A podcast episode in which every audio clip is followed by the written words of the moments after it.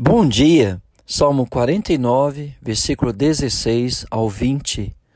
Não temas quando alguém se enriquecer, quando avultar a glória de sua casa, pois em morrendo nada levará consigo, a sua glória não o acompanhará. Ainda que durante a vida ele se tenha lisonjeado e ainda que o louvem quando faz o bem a si mesmo irá ter com a geração de seus pais, os quais já não verão a luz.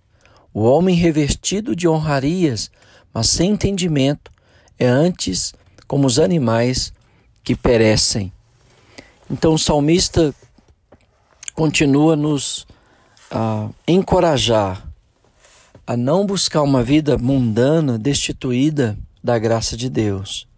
Por isso ele disse: Não tenha medo, quando alguém se enriquecer.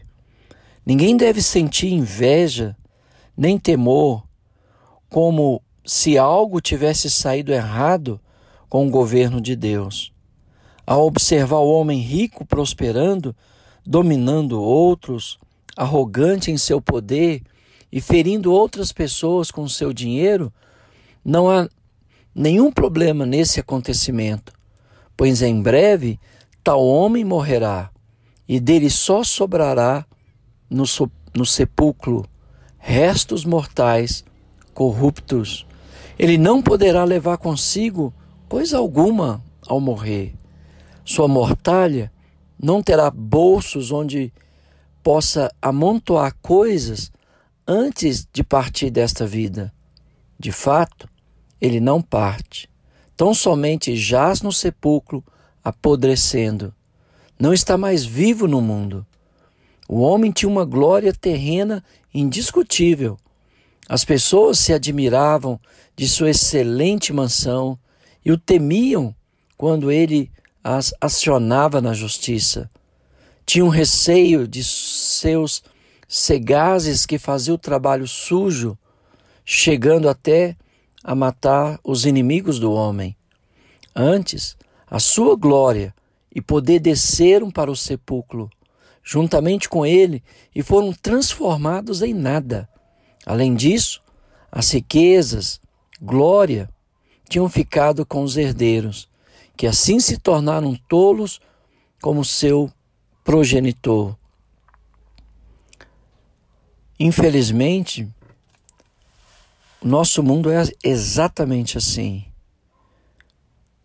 O rico oprime o pobre, tira-lhes os direitos. Só que a riqueza dos ricos são inúteis. Afinal, os ricos são inúteis. Na sua morte, eles vão à sepultura e não há esperança para eles na eternidade. Por isso, não precisamos temer, por mais prósperos e poderosos que sejam os nossos adversários, pois todos eles morrem.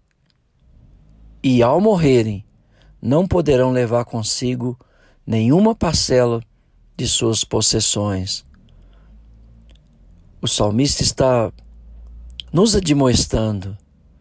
Ele dirigiu aos deserdados e aos desapontados.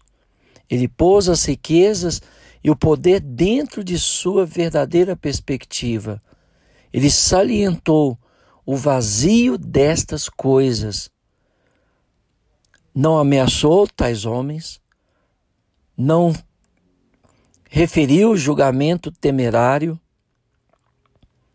mas simplesmente afirmou que é de fato todos morrem. Mas somente aqueles que fazem a vontade de Deus permanecerá eternamente. Os ricos são lisonjeados, são admirados, são padrões, muitas vezes colocados diante de nós como modelos, mas devemos repudiar suas obras, a corrupção que os envolve e não invejá-los. porque eles não verão mais a luz. As honrarias que eles possuem leva-os à loucura e ao não entendimento do propósito desta vida. O nosso propósito é amar a Deus de todo o nosso coração, todos os dias das nossas vidas, e amar uns aos outros como Jesus Cristo nos amou. Este é o propósito de todo homem: temer a Deus e guardar os seus mandamentos, porque o ímpio morre e perece eternamente.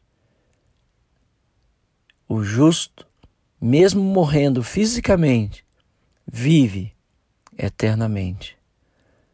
Que Deus te abençoe e não inveje a prosperidade dos ímpios, como se algo tivesse fugido do controle de Deus. O fim deles é a destruição eterna. Portanto, permaneça na sua humildade, amando a Deus e servindo com dedicação uns aos outros. Que Deus te abençoe.